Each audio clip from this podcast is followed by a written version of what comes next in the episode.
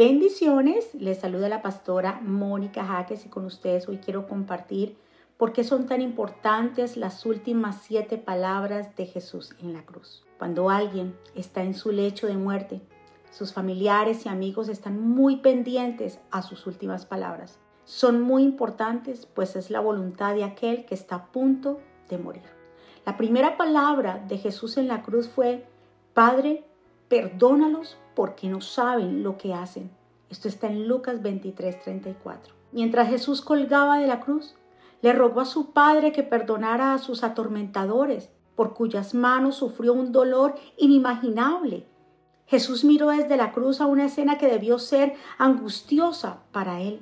Los soldados romanos estaban apostando por su vestimenta. Uno de los criminales en la cruz del lado de él lo estaba insultando. Los líderes religiosos se burlaban de él y la muchedumbre lo blasfemaba.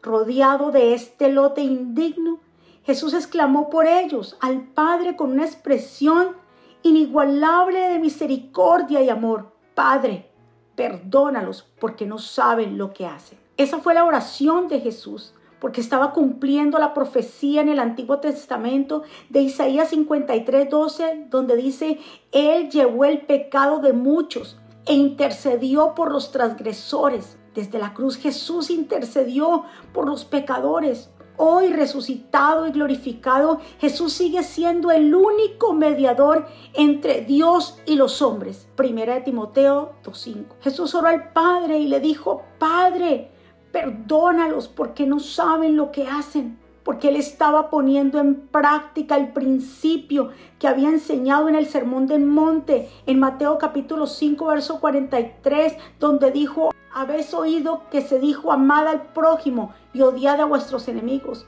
Pero yo os digo, amad a vuestros enemigos y orar por los que te persiguen. Jesús, el perseguido, oró por sus perseguidores. A veces en nuestras relaciones con los demás, lo único difícil que hallamos es humillarnos para pedir perdón y es concederlo de verdad y perdonar completamente y así no dejar que el resentimiento permanezca dentro de nosotros. Mis amados, el perdón es una decisión de la voluntad y rompe las ataduras en nuestra vida. Ya que Dios nos manda a perdonar, debemos hacer una elección consistente de obedecer a Dios y perdonar. El ofensor puede no desear el perdón y quizás nunca cambie, pero eso no niega el deseo de Dios de que poseemos un espíritu de perdón. Lo ideal sería que el ofensor buscara la reconciliación, pero si no, el agraviado aún puede tomar la decisión de perdonar. El perdón te beneficia a ti, te ayuda a vivir en libertad. El hecho de perdonar a los que nos ofenden no quiere decir que somos débiles. Al contrario, somos fuertes porque solo alguien con fe verdadera puede perdonar. No importa el grado de ofensa, por nuestro bien debemos perdonar todo el tiempo. Pedro le pregunta a Jesús acerca del perdón en Mateo 18:21 y le dijo, Señor, ¿Cuántas veces tendré que perdonar a mi hermano las ofensas que me haga? ¿Hasta siete veces? Jesús respondió, no te digo hasta siete veces, sino setenta veces siete. Mis amados, estamos hablando de 490 veces al día. ¿Quién nos ofende 490 veces al día? Jesús dio esta cifra para enseñarnos que no hay límite para perdonar. Las últimas palabras de Jesús nos recuerdan que el perdón de Dios no conoce fronteras. Necesitamos la ayuda y la gracia de Dios para perdonar de esa manera. La misericordia de Dios es un ejemplo para cada uno de nosotros. Tenemos que perdonar cuando alguien nos ofende o quizás han hablado mal de ti, dando falso testimonio. Hoy más que nunca hay que perdonar. Jesucristo miró a la humanidad que era pecadora y su amor y misericordia derribó esa muralla o velo que nos separaba de Él y le dijo al Padre que nos perdonara. ¿Te atreves hoy a perdonar? Te invito a reflexionar. Nuestro mundo está quebrado.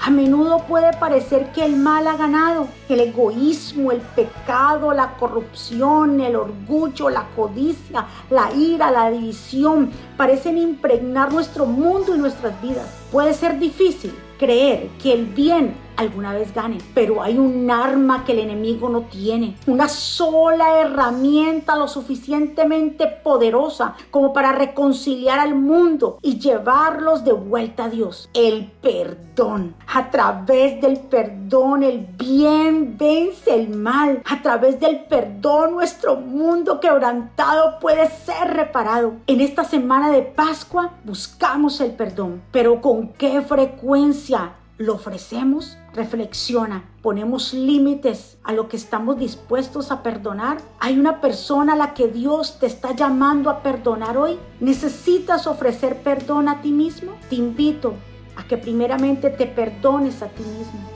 que ofrezcas el perdón a aquellos que tal vez te han perseguido. Cuando hacemos esto, estamos haciendo la voluntad de Dios. Recuerda que la primera palabra que Jesús pronunció en la cruz fue, Padre, perdónalos porque no saben lo que hacen. Hoy te invito a que reflexiones y que mires hacia el frente. Suelta el pasado, empieza a perdonar porque la bendición tuya es mucho más grande de tu pasado y de lo que te hayan hecho. Que el Señor te bendiga, que el Señor te guarde. Bendiciones.